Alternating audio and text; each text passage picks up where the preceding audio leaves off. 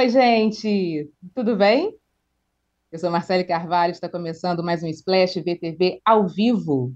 Tá ligadinho no nosso programa? Hum, então se inscreva no canal, se inscreva no canal e deixe seus comentários aqui no chat. Se você está assistindo pelo YouTube, pode deixar o like aqui também no vídeo. E se está ouvindo algum, por alguma plataforma de podcast, siga a playlist de Splash para não perder nenhuma notificação quando surgir um programa novo.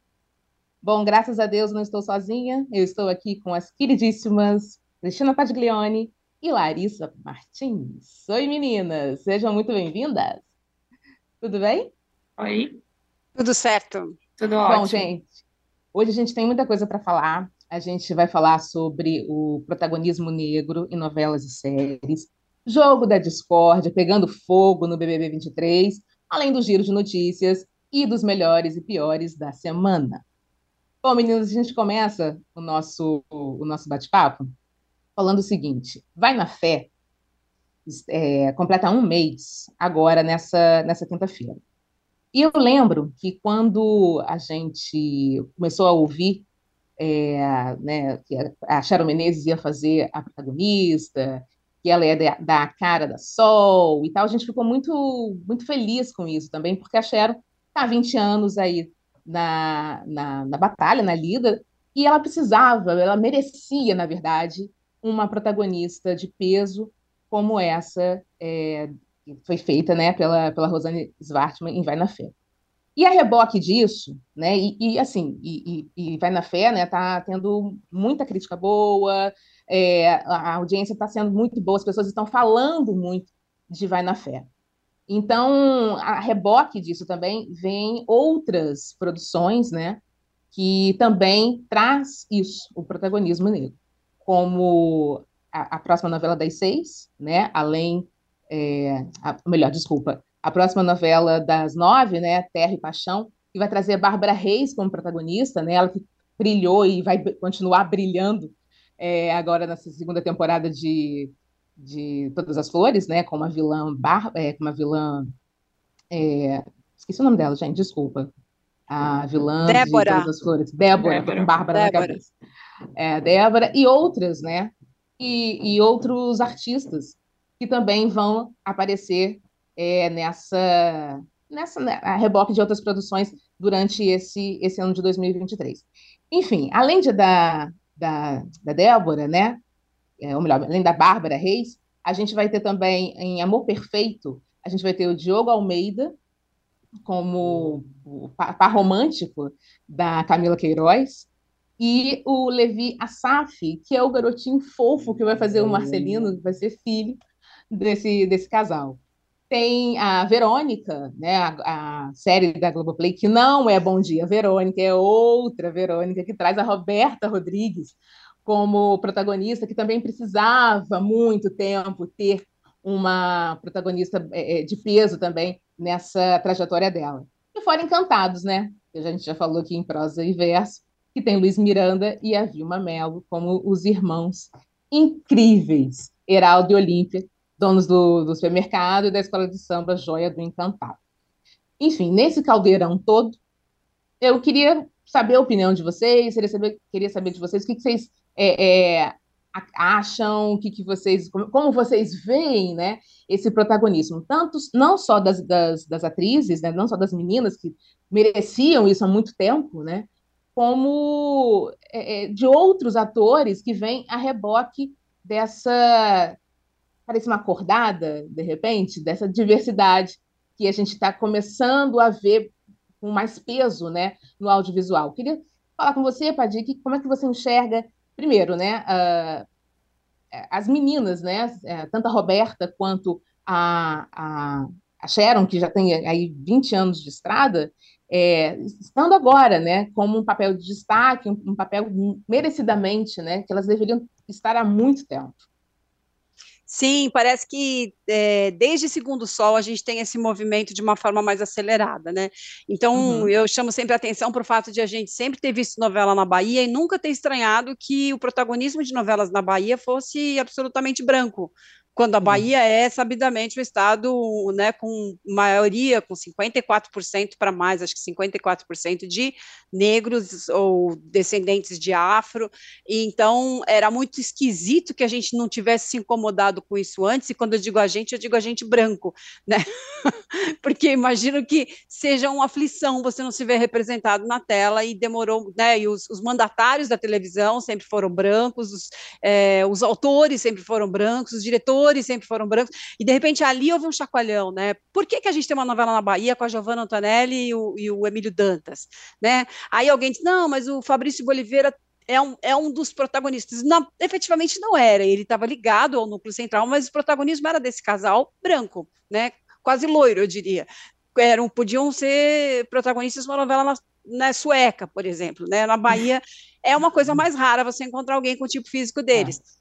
Então, ali nasceu esse movimento no sentido de que Uh, passou-se a, a, a, acelerar, a fomentar mesmo a presença, né? E não tinha, não tem mais aquela conversa de dizer assim, não, a gente não tem talentos negros, a gente tem muitos talentos negros, como se vê agora, de eles não nasceram de quatro anos, de cinco anos para cá, mas eles não tinham essa, é, eles não tinham, é, não estavam, não vinham sendo alimentados nessa proporção. É o que disse a Viola Davis quando ganhou o Oscar, né? Eu, eu é, é eu a gente, a gente pode ganhar o Oscar desde que a gente tenha papéis para nós, né? Desde que a gente tenha e papéis para nós não significa um papel é, no lugar do negro, naquela condição é, uma novela sobre escravidão ou do negro no subemprego quando é motorista, quando é empregado. Não, o legal é, como a gente conversou outro dia com a menina Laura, né, da série uhum. É, é, uhum. Mila no Metaverso, é que ela fez teste para um papel que podia ser um branco ou um negro, né? Não tem, a gente não quer mais isso, a gente quer essa, esse lugar é, de pessoas que, que podem estar em qualquer função, que são advogados, profissionais liberais, que são traídos ou que traem, que têm defeitos e qualidades como todo mundo. Então, isso é muito legal você ter no protagonismo, e aí a gente está falando dos mocinhos, dos heróis mesmo, é um protagonismo negro, e muitos casais interraciais também, que é bastante interessante isso, né? Desde é, é, já houve, claro, em outras oportunidades. Minha Amor de Mãe, eu acho que eles é, sublinharam muito isso, né? Uhum. É, novela uhum. da Manuela Dias, e agora essa das seis, é, que tem a Camila, é, é, o mesmo caso. A própria Bárbara Reis vai fazer par com Cauã Raymond. Então, isso é estar num lugar que é de todos, né? Que não tem cor, que é fazer par com, com não precisa ter é, negro com negro, branca com branca, japonês com japonês, né? Então, isso é o legal, assim, é isso que a gente está tentando buscar. E também uma diversidade nos bastidores, né? Porque é necessário que aquela pessoa que dirige, que escreve, tenha uma vivência sobre de, de questões que os brancos efetivamente não têm, né? Você né? Você sabe disso, o quanto pode ser é, crucial para um menino, um adolescente negro sair na rua sem documento, pode ser pode uhum. ser fatal, né? É, e, é, e, é uma coisa que as mães brancas não, não, não se lembram de falar para os seus filhos adolescentes. Não pode esquecer um RG, porque você pode ser morto se for pego pela polícia. Quer dizer, tem muita coisa envolvida nisso. Muita coisa nos ombros, né? E que, e que não adianta você só botar o negro na frente da câmera e não ter o cara por trás para poder dizer, olha, isso não funciona assim. A gente viu e nos tempos do imperador, a gente teve problemas seríssimos, né?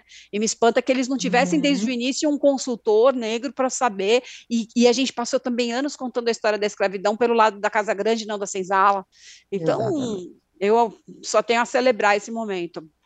Exatamente. E, e é isso que eu queria te perguntar, Lari, assim, é, como a Padi já levantou a bola, ter é, autores, diretores é, de cena, enfim, é, que fazem parte desse universo, né, que são negros também, que têm uma vivência né, dentro dessa, dessa, dessa situação, também faz muito, muito, muita diferença, né? Porque assim, você escreve com maior propriedade para determinadas situações. E, e, isso a gente está começando também a, a perceber, a, a, se abrir, né? Você percebe ali, né? Quem, quem escreveu ou quem dirigiu determinada cena, né? Eu acho que total, isso que a Paty falou dos tempos do Imperador era um problema muito grave, assim, que a gente via assistindo a novela. Enquanto a gente cobriu ali a novela das seis, algumas cenas falando coisas completamente absurdas e parece que tipo, não tinha ninguém ali olhando, um diretor ou alguém, que, um roteirista para revisar, porque diz que eles fizeram consultoria, mas não foi exatamente alguém que estava dentro da equipe, né?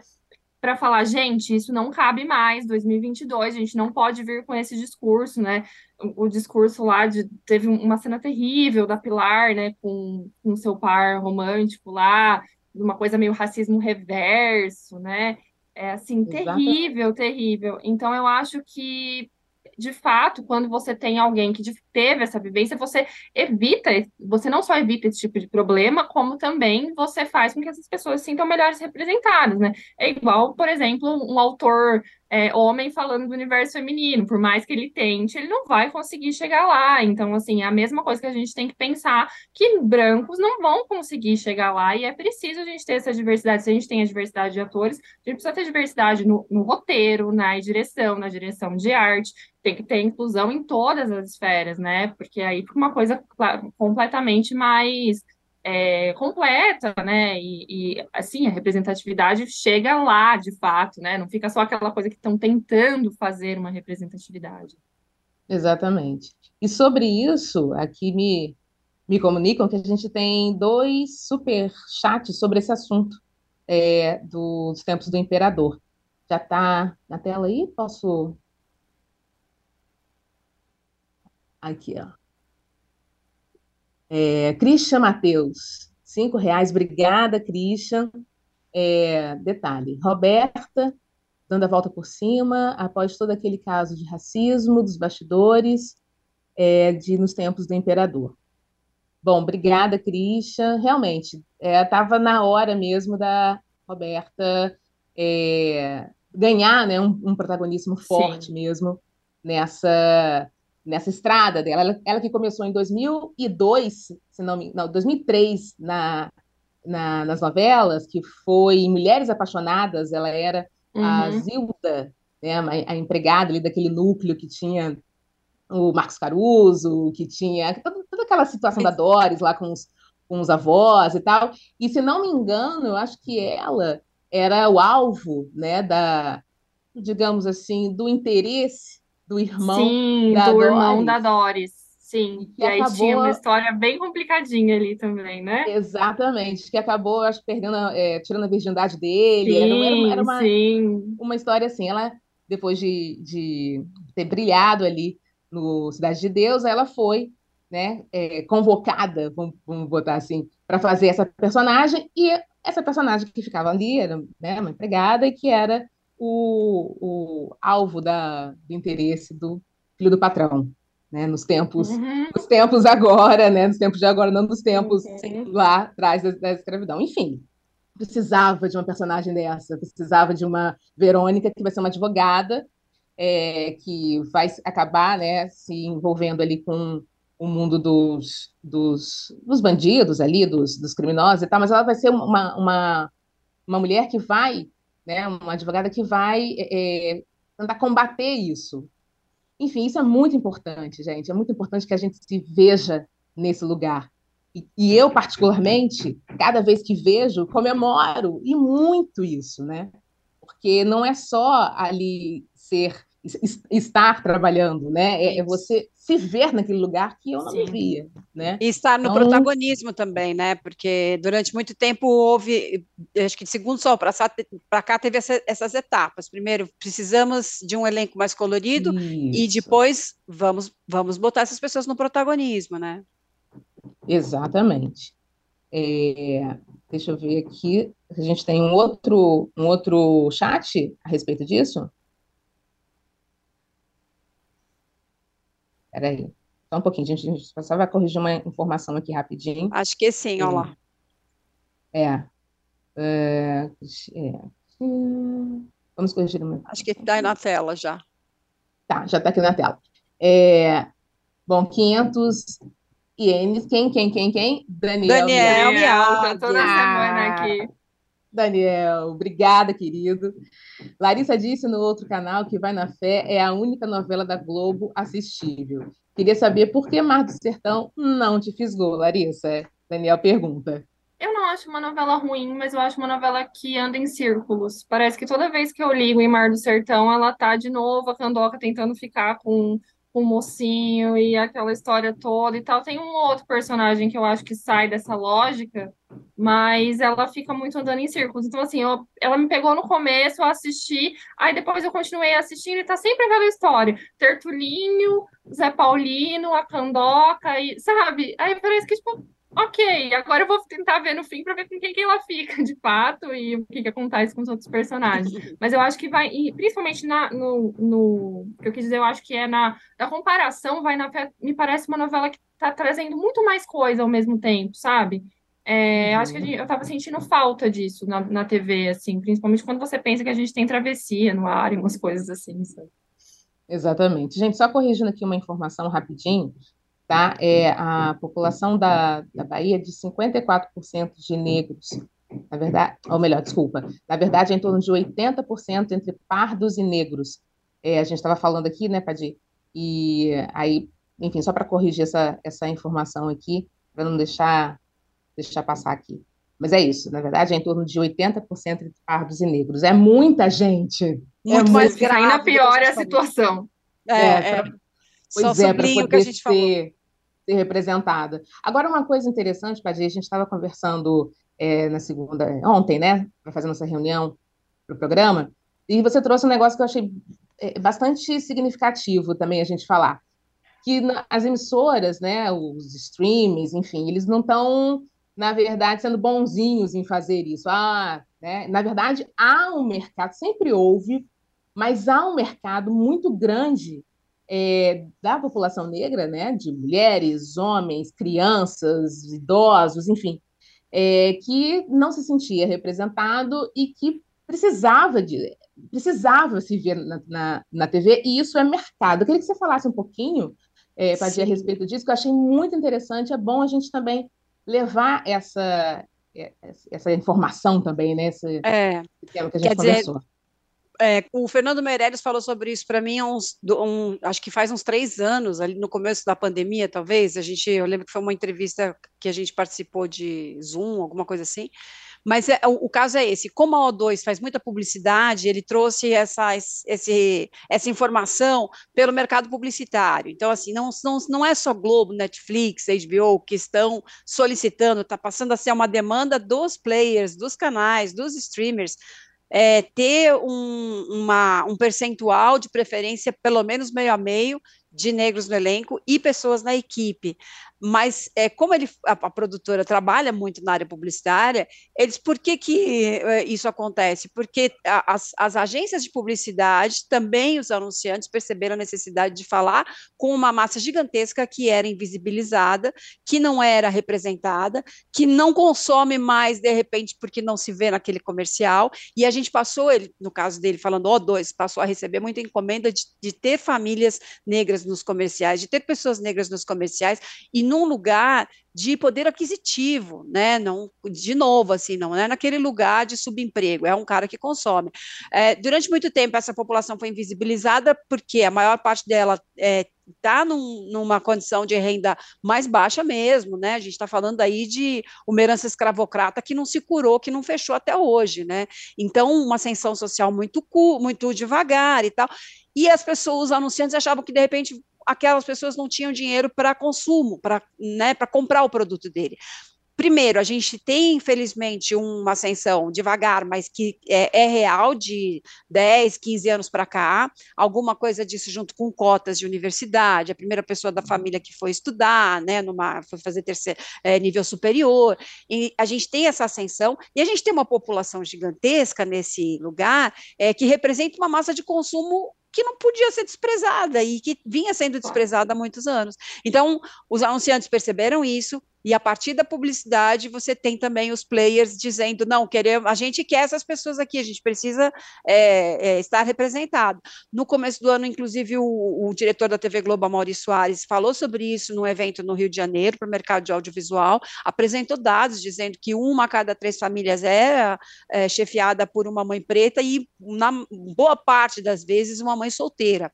E aí a gente até falou que essa figura da Cheryl Menezes em Vai na Fé, ela sintetiza tudo isso, porque ele falou também até a respeito da questão religiosa, né, que o país deixa de ser um país de maioria católica, hoje você tem, a gente fechou 2022 com essa perspectiva de evangélicos e católicos na mesma medida, então a Sharon representa tudo isso, e não é, não é que a Globo virou é, percebeu né, uma injustiça histórica. É uma demanda de mercado que eu acho super saudável e maravilhosa mesmo. Exatamente. Até porque né, a gente também consome, né? A gente também quer se ver e a gente consome os produtos, a gente consome sim, coisas, né? Sim, então, sim. Gente... Tem, tem aquela frase ótima no começo de Encantados, que uma mulher pede um lápis cor da pele e a, e, e, a, e a dona do, do supermercado fala cor da pele de quem? Da minha ou da sua? Né? E a gente, é assim, então, a gente precisa ver esse consumo, né? Exatamente. Tem mais um, um, um superchat aí? Estou chegando aqui para mim, assim, essa informação.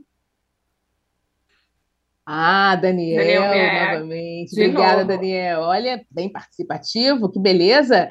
Também temos atores trans em todas as novelas globais. Verdade. É, também... É, esse, já, esse é um Sim. avanço mais devagar, mas também está rolando. Tá. Ator, e outro, torço para que surjam atores asiáticos nas novelas também. Isso também é um Sim. ponto que eu acho que a gente Isso é pode é até é, uhum. falar numa outra, outra, outra ocasião, porque assim, a gente está correndo aqui para poder mudar de assunto, tal, mas eu acho exatamente isso também. Eu acho que tem que ter essa diversidade em todos. É, os... lembrando que, lembrando que botaram o Luiz Melo na novela Nossa, é, Flor do Caribe segundo, como oriental. Não, Segundo Sol. Segundo não sol. segundo sol. Segundo sol, não. Não, Alguma segundo coisa, sol, sol nascente. É, sol nascente. Sol nascente. Sol nascente. Isso. Era Exatamente. Sol. Depois veio uma Celeuma, né? Falando Nossa, a não era a, per a, personagem, não era para para Giovanna é. Também, que não, era. Era uma... de novo a Giovanna A Giovanna Fanelli. Né? de novo. Verdade, verdade que teve que ter uma, sei lá, um arranjo ali. Ela é filha adotiva do Luiz é, Melo, que é. Ela é. se com os kimonos, uma coisa terrível. Aquilo lá foi um, um serviço enorme, né? Vamos que era Daniel todas... Suzuki, o personagem, sim, enfim. Sim. Daniel também. Eu também espero, Daniel, a gente também espera que é, os, o protagonismo também aconteça nesse lugar também. Bom, é, deixa eu ver aqui, tá, um giro para ver o que o pessoal está falando. É, Maria Edna. Oi, Maria Edna! Está falando o seguinte: os autores de novela têm que aprender com Bruno e Benedito Rui Barbosa. Pantanal tinha sempre algo novo. Paulo Vinícius, o bom também é ter histórias de pessoas pretas bem-sucedidas. Por muito tempo, obras sempre retratam, retrataram que ser sofrido barra sofredor, uma característica de nós pretos. É como se ser preto fosse ser infeliz. Tem isso também, Paulo. Realmente era era aquela sensação de agradeça porque você está tendo um espaço numa novela aí, com esse personagem, entendeu? Então, assim, era, era muito doído também perceber isso, né? A gente está colocando vocês aqui, que a gente tem que botar e tal, mas é um personagem é, secundário, um personagem infeliz, um personagem triste. E não é assim, né? É, tem uma outra coisa também, gente, a gente vai dar uma mudada de assunto, mas é, eu queria avisar que tem uma matéria bem legal é, aqui no, no Splash sobre a novela Amor Perfeito, tá bom?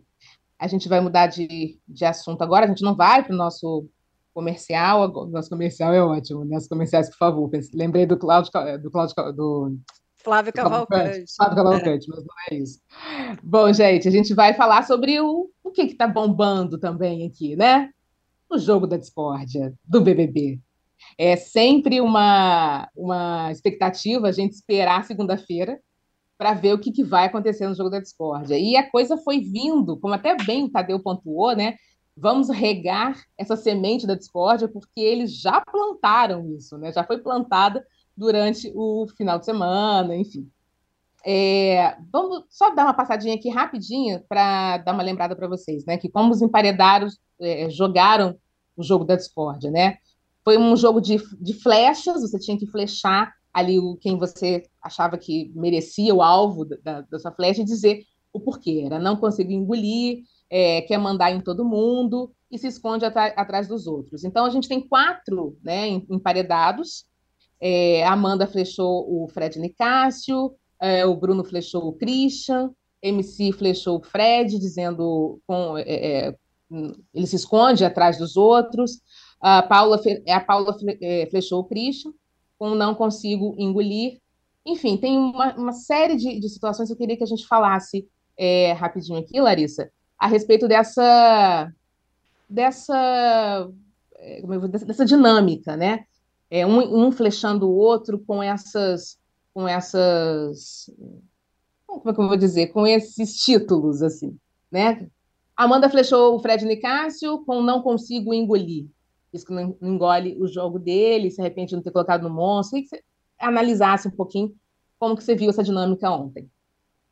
Eu acho que a casa finalmente trouxe um vilão, né? Ou pelo menos um vilão para eles, né? Eu não sei se, se o Christian é tão vilão para o público quanto eles esperam que seja, mas é um vilão para eles porque estava fazendo jogo duplo, descobriram que ele estava fazendo jogo duplo. Eu acho que a edição foi bastante interessante nesse sentido, não só o jogo da Discord, mas a própria edição, porque fez muito flashback, porque estava tendo muito disque me disque, né? Foi o Christian hum. que foi o responsável por criar um plano maligno em que ele ia se aproximar da Paula e da Bruna para conseguir informações. E aí a flashback da, da edição mostra que, na verdade, é, Cowboy e Kay não só estavam no quarto, como concordaram com o plano, e agora eles estão. Quer dizer, todo mundo que estava envolvido nessa celeuma está tentando se, se defender, né? A Paula se colocando como grande vítima, né? Ela achou, tentou chorar muito no jogo da Discord quando foi flechada, principalmente pela Larissa, que, né, foi ali para cima dela. Falando que, olha, você está falando um monte do Christian aí, mas você era aliada dele no jogo, né? Porque é que você está tentando se defender e tal. É, então, eu acho que finalmente a gente tem um, um, certo enredo, né? Algo com que a gente se preocupe no programa para ver o que, que, vai acontecer e tudo mais. Então, o Christian levou, sei lá, oito é, flechadas, se não me falha a memória. E todo mundo falando mais ou menos a mesma coisa. Acho que isso acaba criando um clima confortável também para casa, né? Porque se tem uma pessoa que está sendo odiada, você não precisa bater em mais ninguém, né? Todo mundo vai lá, fala a mesma coisa, fala que ele é péssimo, fala que ele é traíra. Teve uma hora que ele resolveu que ele já falou, ai, tá bom, gente, vocês estão falando tanto isso, eu fui traíra, meu jogo é péssimo, eu vou tentar melhorar. Acho que achei que foi uma postura um pouco covarde, mas eu tô achando muito curioso Gustavo e Kay, que estão tentando de todo jeito fingir que eles não sabiam de nada e que Christian foi sozinho fazendo isso, falando que Gustavo no jogo da Discord, dizendo cowboy, né? Que, nossa, que ele nunca imaginou se, se decepcionar tanto com uma pessoa, que desde o primeiro dia ele viu que o coração dele não, o coração dele não foi com o Christian e tal. E aí você teve, né, outras, outras coisas que deixam o público feliz, como, por exemplo, cara de sapato elogiando a Amanda, né, uhum. ao invés de falar no jogo da Discord, e Dr. Fred Nicásio de novo sendo alvo da, da ira de alguns participantes, principalmente de Bruno Gaga e e Amanda tal, por causa, Bruna, e por causa ainda daquela história da primeira semana que ele ouviu uma história que ele não contou direito, e enfim, né? O doutor Fred, coitado, sofrendo aí ainda. Exatamente. Antes de passar para a Padilha, que eu saber a opinião dela a respeito, a gente tem um, um superchat sobre também esse assunto do BBB. Nosso querido Daniel Miag, 200 ienes, obrigada. Concordam com o Chico Barney que é um dos melhores BBBs? Concorda, Larissa? Eu gosto do no sentido de que é um BBB que tem como eu posso dizer, não é um BBB. Eu acho que é um BBB para quem gosta de reality, pra, tem muita gente curiosa nesse, mas por outro lado, é um BBB que ninguém tem muito carisma. Eu gosto um pouco disso, de assistir sem gostar de ninguém, sem querer torcer para ninguém, sem, sem sem sofrer, sabe? É, eu acho que é um, é um bebê que você consegue assistir como se fosse meio que uma novela, você quer saber o que, que vai acontecer e tal, assim. Nesse sentido, acho que Chico Barney tem certa razão, sim. Exatamente. Agora, Padinha, eu queria saber de você o seguinte: é, essa estratégia que o Christian, a Paula, enfim, acabaram é, é, pensando, né? não só ela, mas a Domitila também, enfim, essas estratégias de ser o cavalo de Troia, que eles chamam ali, né? Está ali inserido no, no quarto do, do inimigo, que seria isso, para depois levar informações. O leve traz. Isso, eles estavam crentes que isso vai, ia, dar, ia dar bom, mas acabou dando ruim, deu muito ruim para o Christian. Você acha que é uma, é, é uma tática que, se bem executada, acaba dando certo, como é, é eles, eles, eles eles, eles, acreditavam, ou que é realmente, ó, nem, nem comece que isso é um tiro no pé ferrado, porque estão todos dentro da mesma casa, uma hora isso vai acabar é, vindo à tona. Como é que você analisa essa estratégia que o pessoal, né, o Christian, a Paula, a Domitila também um pouco, enfim, é, é, acharam que ia dar certo e acabou dando muito errado?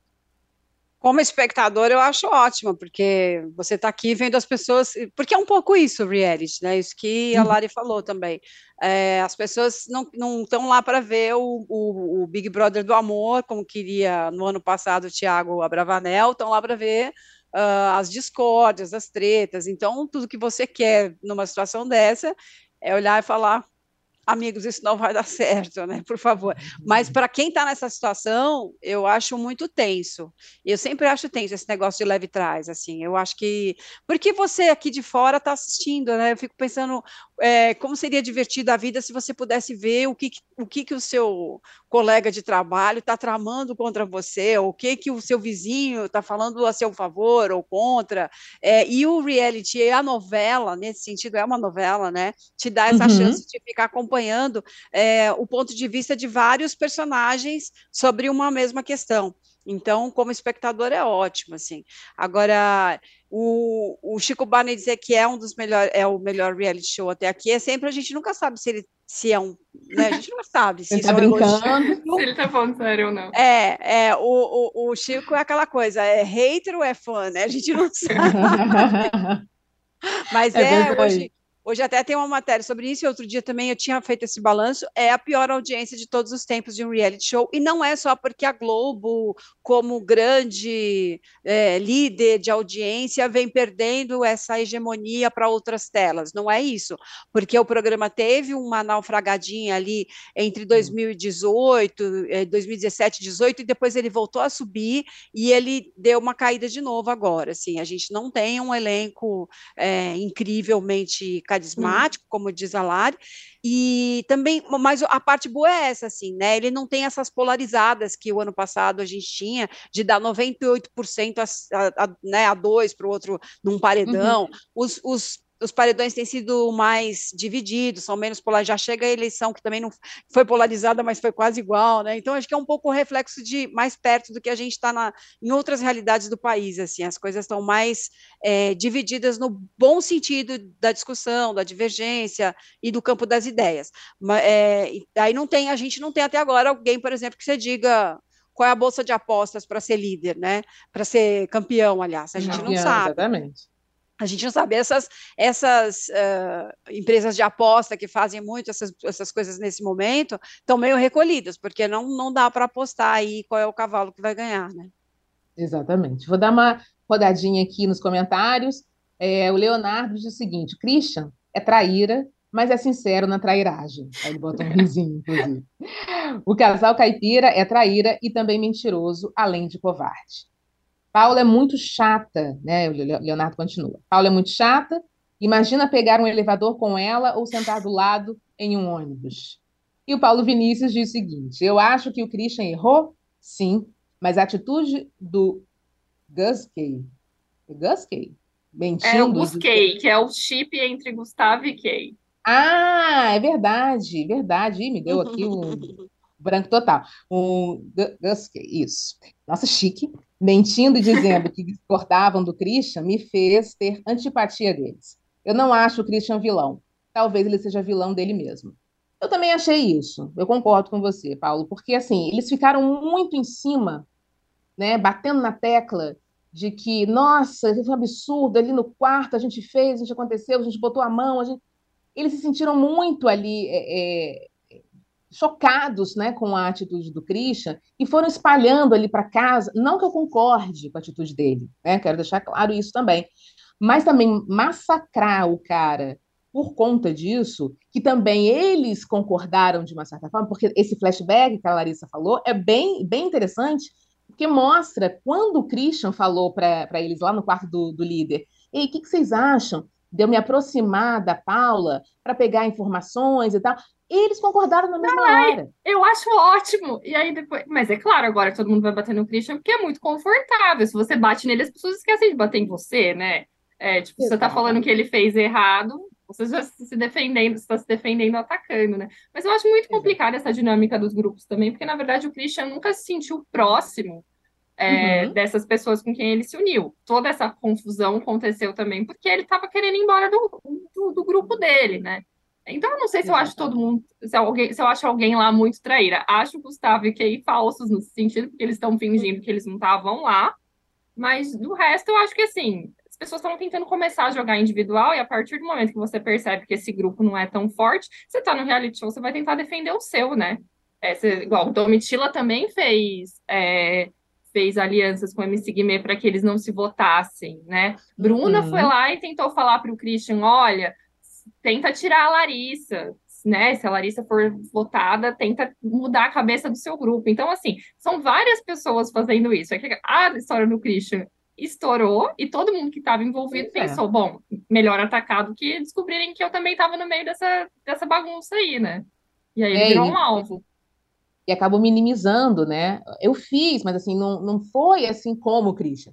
Eu fiz, mas não foi dessa maneira. Então sempre vão dar uma minimizada, já que o, Christian estourou, né? E está realmente na, na Berlinda. E por falar nisso, em Berlinda, é, eu queria saber de vocês, quem que vocês acham que sai hoje? São quatro, né? Quatro é, participantes aí no paredão. Desses quatro, vocês acham que sai quem? Nós temos né, o, o Amanda, Bruno, MC Guimê e a Paula. Eu acho que o Bruno Gaga vai, vai vazar. É, é. Ele, ele, é muito inconsistente no jogo, e assim, eu acho que essa, querendo ou não, as pessoas acabaram logo que ele entrou, comparando ele muito com o Gil do Vigor, e ele Isso. realmente não chega nem perto, né? É. é. Então, assim, eu acho que. E ele tenta um pouco, dá pra ver, pelo menos no jogo da Discord, ele tenta trazer umas frases feitas, umas coisas uhum. meio Gil, assim. Eu acho que isso acaba irritando ainda mais o público. Eu acho que se ele ainda tivesse tentado ser mais ele mesmo, talvez ele ainda tivesse alguma chance, mas ali eu acho que realmente não vai dar. Eu acho que ele vai embora e também não sei se. Acho que tudo bem ele ir embora, acho que ele não agrega nada muito ao jogo. Ir. Você acha também isso? Eu, eu penso exatamente isso. Ele pegou um personagem muito forte para clonar, né? E ele. Foi. Ali, ou ele é melhor que aquele cara, ou ele tem que ser mais autêntico mesmo, porque ele não alcança o Gil, realmente. E, mas eu gostei dessa parte, que ele não, não vai fazer falta, é isso que ela está dizendo. Mas é verdade, também concordo plenamente com, com Larissa. Acho que o Bruno ele não, não entrega nada é, ele só né, fica repetitivo ali nas suas justificativas. É isso mesmo, assim, a gente tem, é, é a, a, princípio a gente pensava, né, e tem, tem uma coisinha do, do, do Vigor lá no início de tudo, quando ele ainda estava ali preso com a Aline, e depois a gente viu que não, que realmente Gil é Gil e pronto, acabou. Tanto que na enquete aqui do, do UOL, né, mostra que com 47,21% é o Bruno que sai. Olha lá. Bruno Gaga ah. é que vai sair pela Mas enquete. Mas 47% do... já não é aquela uhum. votação incontestável, né? Tudo pode acontecer. Pois é. E em segundo lugar, tá bem ali acirradinho, é a Paula. Ela tá com 41,56%. Nossa, tá bem pau a é? pau. É? E Paula é chata, mas eu acho que ela ainda agrega mais. Ela ainda agrega mais, eu também ela acho. Ela cria umas tretas, pelo menos. É, e lá embaixo tem MC Guimê com 7,12% para sair, na né, intenção, e a Amanda, 4,11% para sair. Lembrando que essa aqui é a enquete da, do portal, né, do UOL, não tem, assim, né, a certeza absoluta de que pode acontecer exatamente isso, mas tudo leva a crer que é isso mesmo que vai acontecer e só a enquete espelha o desejo das, das pessoas. Bom, a gente vai então para o nosso intervalo e daqui a pouco a gente volta. Bora mudar de canal, então?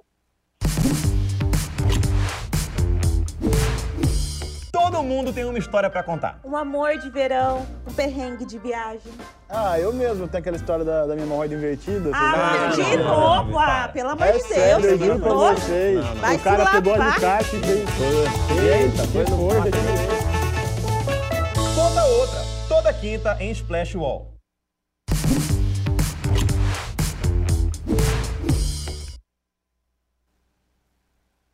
Oi, gente. Voltamos. E a gente volta aqui com uma notícia muito, muito legal, assim, antes da gente falar do, do giro, né, e dos melhores e piores. É, a gente vai falar um pouquinho da Rita Lee. Sim, a cantora Rita Lee. Ela reapareceu em foto divulgada pelo marido Roberto de Carvalho. Na verdade, ele postou uma foto dela na, no Instagram dele, nas redes sociais dele, e ela, agora no, início da semana, eu vou até ler um trechinho aqui para vocês, que é o seguinte: a cantora Rita Lee, um dos maiores nomes da música brasileira, fez uma rara aparição pública nesse início de semana. Seu marido, músico Roberto de Carvalho, compartilhou no Instagram uma foto da uma foto dela com vários emotions de coração na legenda. É, a Rita Lee e o Roberto eles são de Carvalho são casados há 26 anos, mas a relação amorosa entre eles já estende por quase cinco décadas. Eles têm três filhos juntos, o Roberto, o Antônio e o João. Eles são um casal muito discreto, ela também é, sempre foi muito discreta em relação à vida pessoal, né? Ela saiu, né, ficou ainda mais depois que ela saiu dos holofotes, logo após a descoberta do câncer. O tumor, felizmente, entrou em remissão e ela recebeu alta em abril do ano passado. Ela descobriu em maio, se não me engano, de 2021. E, bom, a cantora se aposentou dos palcos em 2012, o anúncio foi feito em um show no tradicional Circo Voador, no Rio de Janeiro. Ah, o primeiro da artista no local. Desculpa, gente. É, o primeiro show da artista no local. Na época, ela disse: queria que esse. Queria dizer que esse é meu penúltimo show, mas já considero o último. É, vou me aposentar dos palcos, isso em 2012. O último show oficial aconteceu dias mais tarde em, Araca, em Aracaju, é, no entanto, ela chegou a fazer outras duas apresentações posteriores, uma no Distrito Federal e outra no centro de São Paulo. A Rita Lee vive reclusa em um sítio no interior de São Paulo, quando ela se aposentou das as tradicionais madeixas ruivas, tão características né, dela, é, e assumir o grisalho, a artista declarou que gostaria de ficar anônima. No sítio, Rita e Roberto vivem rodeados da natureza e dos bichos. Mesmo após a remissão, ela segue na rotina tranquila no sítio ao lado do marido. Os dois fazem raras atualizações sobre a vida em casal. Bom, gente, Rita Lee, quando eu penso em Rita Lee, não tem como a gente passar, né? A gente pensa na grandiosidade que é essa mulher, e obviamente vem à cabeça o quê? Eu, noveleira, desde pequenininha, as músicas dela nas, nas, novelas, né? E eu queria que vocês falassem rapidinho, de repente, alguma coisinha a respeito da Rita, né? É, eu tô com isso na cabeça, tô com a, a, amor é cristão, sexo é pagão, que ela é, foi um dos temas da, da novela, se não me engano, Celebridade? Acho que sim, personagem de Débora Seco. Eu não lembro dessa, da, da onde estava essa música. Eu lembrei agora da abertura da próxima vítima, que era eletrizante, Sim, e a abertura era a abertura maravilhosa, inclusive a o, o, visual, né, a parte gráfica mesmo é, de, de, de, visual e a parte áudio, que é a trilha da Rita. Eu lembrei de Final Feliz, do meu tempo, Lari não tinha nascido, ah. mas que era no escurinho do cinema. E, é, Nossa, meu pai e, amava essa música, eu lembro muito Sim, e cara, eu acho que... Violão. Eu acho que Rita, ao lado de é, Roupa Nova e Guilherme Arantes, eu acho que é a hitmaker das, assim, os três mais tocados em, em todos os tempos, uhum. em todas as novelas, né? Tem música dela, dá para fazer um, acho que dois discos de música, assim, só com só com trilhas de novela. Eu sou uma pessoa antiga, falo disco, gente, porque na verdade hoje, hoje é, as pessoas se referem ao álbum como EP, né? É. Então aí o EP seria uns 10, sei lá, porque é uma coisa mais curta, né? Mas é isso, assim, tem muita coisa dela realmente só, só a celebrar e ótimas memórias. Isso mexe com a nossa memória afetiva, né? Exatamente, né, Lara? A gente vai lá, em, lá atrás, né? A gente lembra de tanta coisa. É, eu lembro. da Rita. Sim, lembro muito das músicas, né? Meus pais ouviam muito. É, depois eu ouvi, por conhecer também Mutantes muito, porque como influência e tal. E eu lembro muito dela no Saia Justa. Eu amava a Rita Lee no Saia Justa. Sim, a melhor sim, formação é... do Saia Justa era sim, a dela. A clássica, que ela, assim, também muito discreta, ficava lá fazendo um tricôzinho dela, sim. e quando ela resolvia se meter no assunto, ela sempre falava alguma coisa muito genial, uma ótima observação, e continuava calada eu achava ela muito boa. Aquela formação do Saia Justa foi realmente memorável. Assim, Rita Lee, Fernanda Young, Marisa Hort, Mônica Waldvogel. E aí deu pra gente conhecer um pouquinho mais dela, né? Eu amava vê-la toda quarta-feira. Eu ligava, via com a minha mãe, assim, ótima. Sim, era um boa lembrança. Ali, muito bom mesmo, bom, bom, bem lembrado. A gente tem um super chat, talvez a respeito. Christian Matheus, cinco reais. Muito obrigada, Christian. O meu melhor da semana vai para Dancing Days no Globoplay. Sempre é tempo de ver Sônia Braga, sempre é tempo de sentir Gilberto. Bom, isso daí, o, o Christian, você assim, foi transmimento de pensação, vamos dizer assim? Porque, foi premonitório. É. é, porque eu acho que a gente vai ter alguma coisa a esse respeito lá no Melhores e Piores. Vou segurar um pouquinho, acho que quem, quem vai trazer é, a respeito disso. Não, Melhores Piores não, mentira, no giro de notícias mesmo, agora, que a gente vai dar um, um girinho, transmimento de pensação. Bom, vamos então para o giro de notícias. Vou começar então, posso começar com a, com a Padi, então? Já, já para ficar pertinho? Isso. Acho eu que ia, posso, né? Eu ia, eu ia falar de Dancing Days no Globoplay, que acabou de chegar, e que é uma ah. novela incrivelmente atual, de 1900 e quanto? 79, 80? É isso, é. né? 80. Então você vê o, o, o Dancing Days da, feita naquele momento com um ritmo que é completamente compatível com hoje. Não é uma novela que você olha e fala assim, ah, que corte estranho. Ah, que... Claro, tem a moda da época, tem algumas coisas que se denunciam ali como uma, uma figura divertida, né? Essa coisa do, da moda sempre. E a novela mexeu muito com as pessoas nesse quesito de moda, porque tinham as meias lurex de Sônia Braga, que viraram uma febre, e era essa aposta também numa tendência de discoteca, disco, né? Aquela coisa bem ali no laço dos anos 70, é, com cara, Sônia Braga dispensa apresentação, assim. E falei agora do Guilherme Arantes e né, Sônia Braga saía da prisão com uma música que até entrou na playlist da eleição, né, que era Amanhã será um novo dia, amanhã será um uhum. lindo dia. e é lindo isso, né? E toda vez que toca essa música eu vejo eu vejo Júlia saindo da prisão, enfrentando aquela peste da Yolanda Pratini, que era a Joana Fon. E para quem uhum. não sabe, era um papel que deveria ter sido feito pela Norma Bengel e depois foi trocado já com as gravações em andamento. Enfim, eu amo Dancing Days e tá no Globoplay, recomendo muito. Viu? Olha só, tá vendo? As pessoas re realmente estão aí conectadas, viu, Claudia?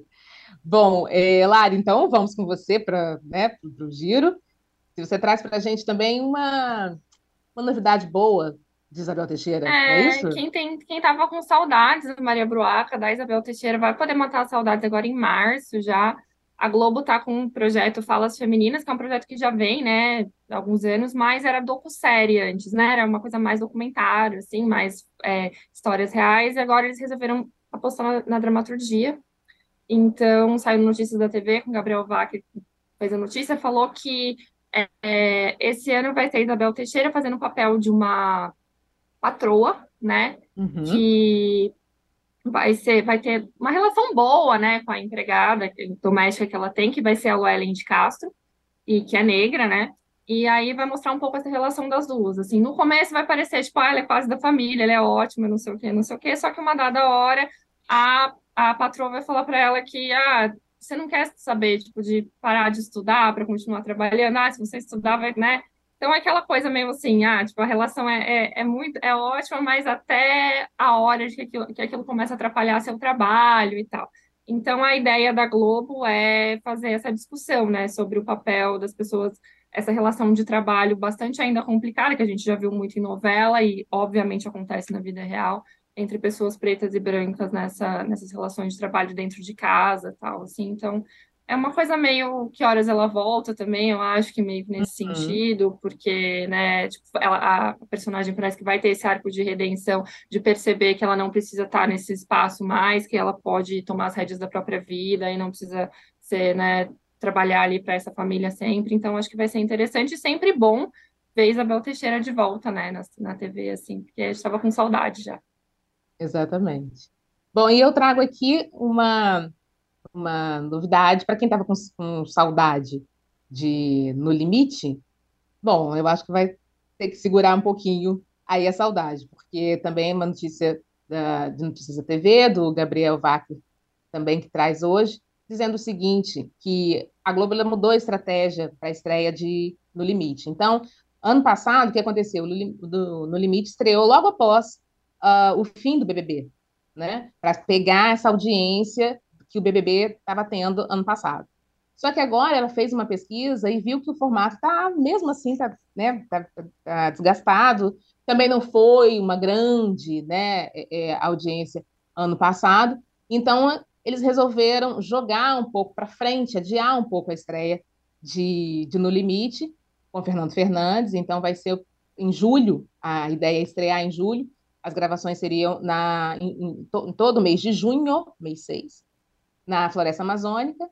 E assim, se não der certo, talvez seja o último ano último. Da, da, do No Limite. Né? Eles ressuscitaram o, o, o formato, né? esse reality, é, não deu muito certo, enfim. E agora talvez seja o ultimato do, desse, desse programa, se realmente não der certo, se for realmente super. É, é a fórmula ali, né? É, for desgastada mesmo, talvez o programa seja cancelado mesmo, né? Então vamos ver o que vai acontecer. Nem, nem adiantou muito ser a reboque do BBB no passado, que não deu, não deu liga. Então eles jogaram ali para frente, né? Bom, meus queridos, a gente está chegando aqui já no finalzinho aqui do nosso do nosso programa, do nosso programa e a gente não pode ir embora sem o quê? Melhores e piores, né?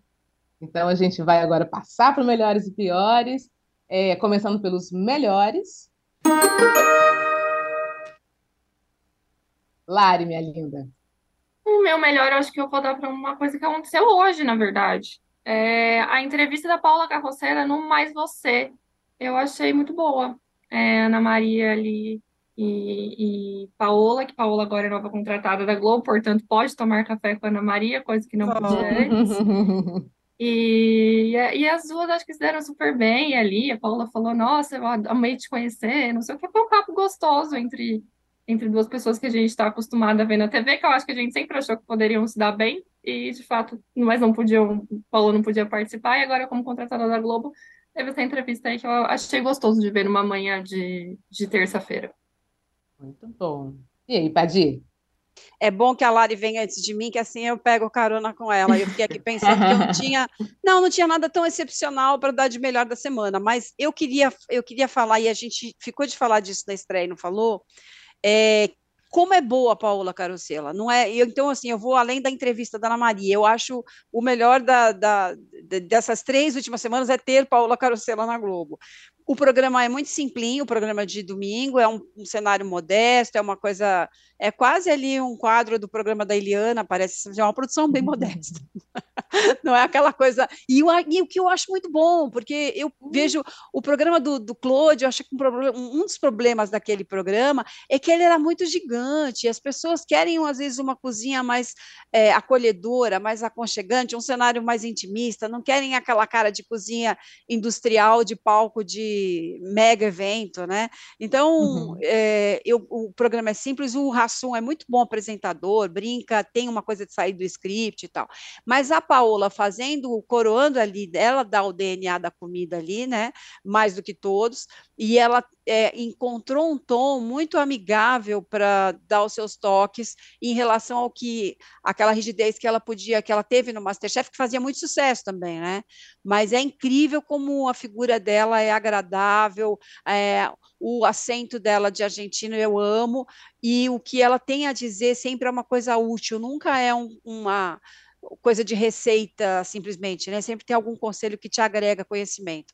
É, e aí é isso, melhor para mim é a Paola no conjunto da obra. Muito bom. E pegando aí é, no conjunto da obra, eu vou, sabe de quem? Tadeu Schmidt.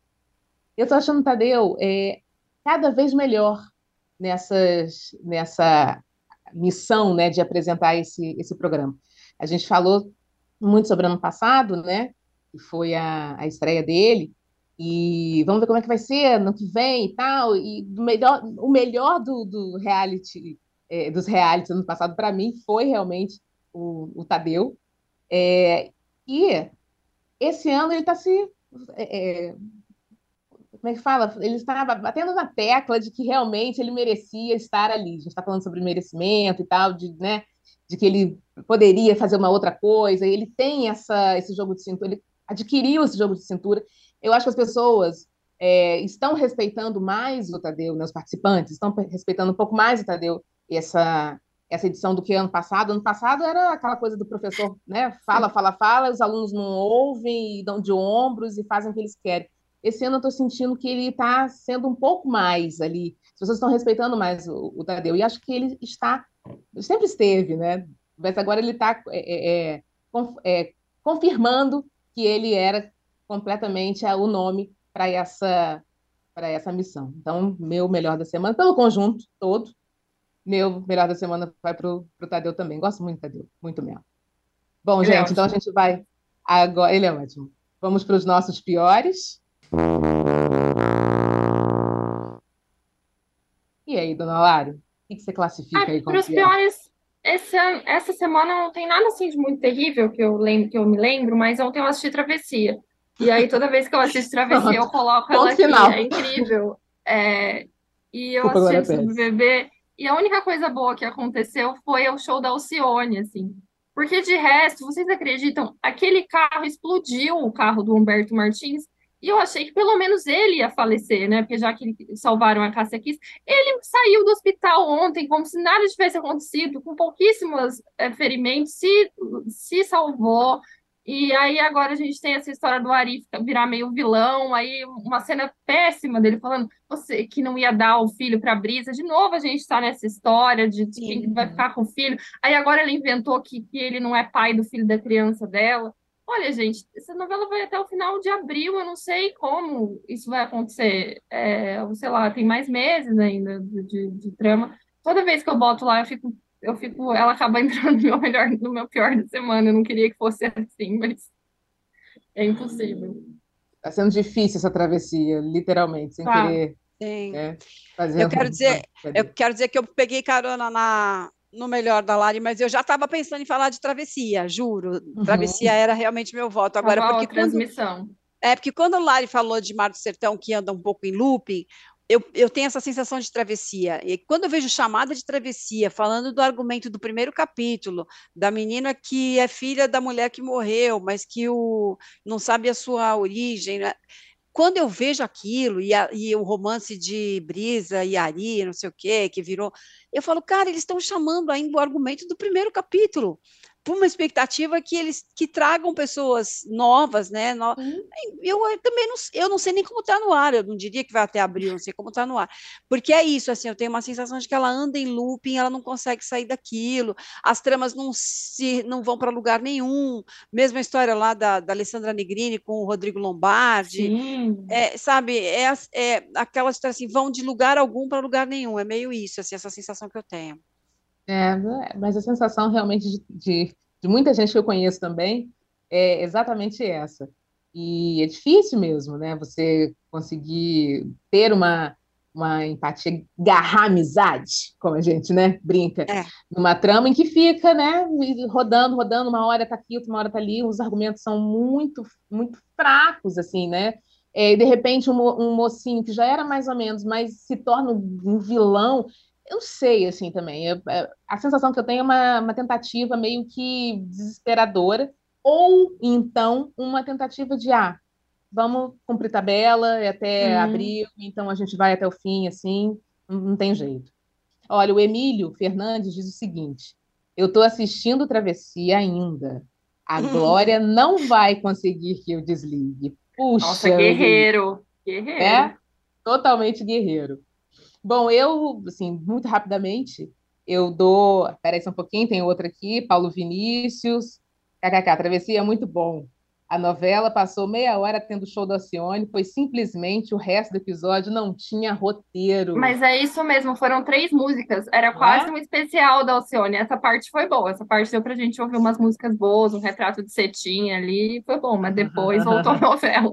Foi tipo o Globo de Ouro no meio da novela, né? Uhum. É o intervalo do Super Bowl da de travessia.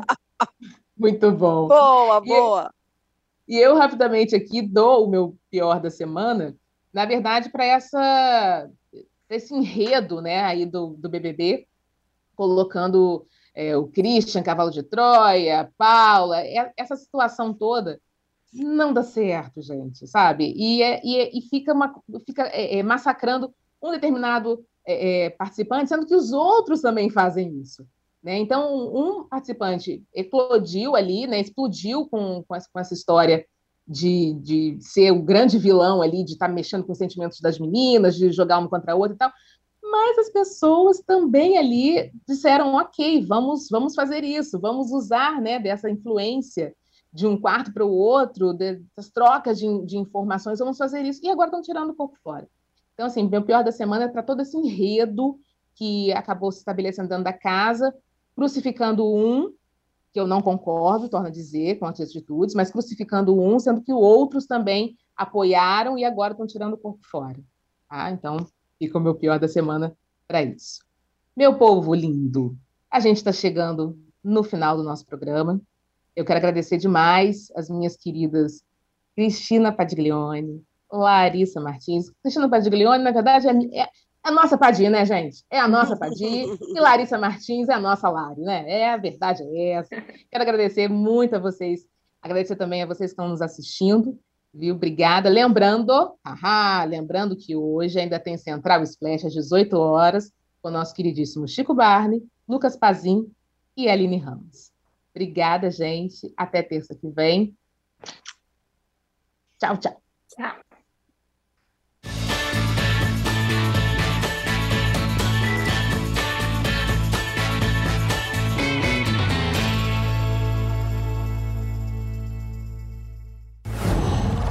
whoa.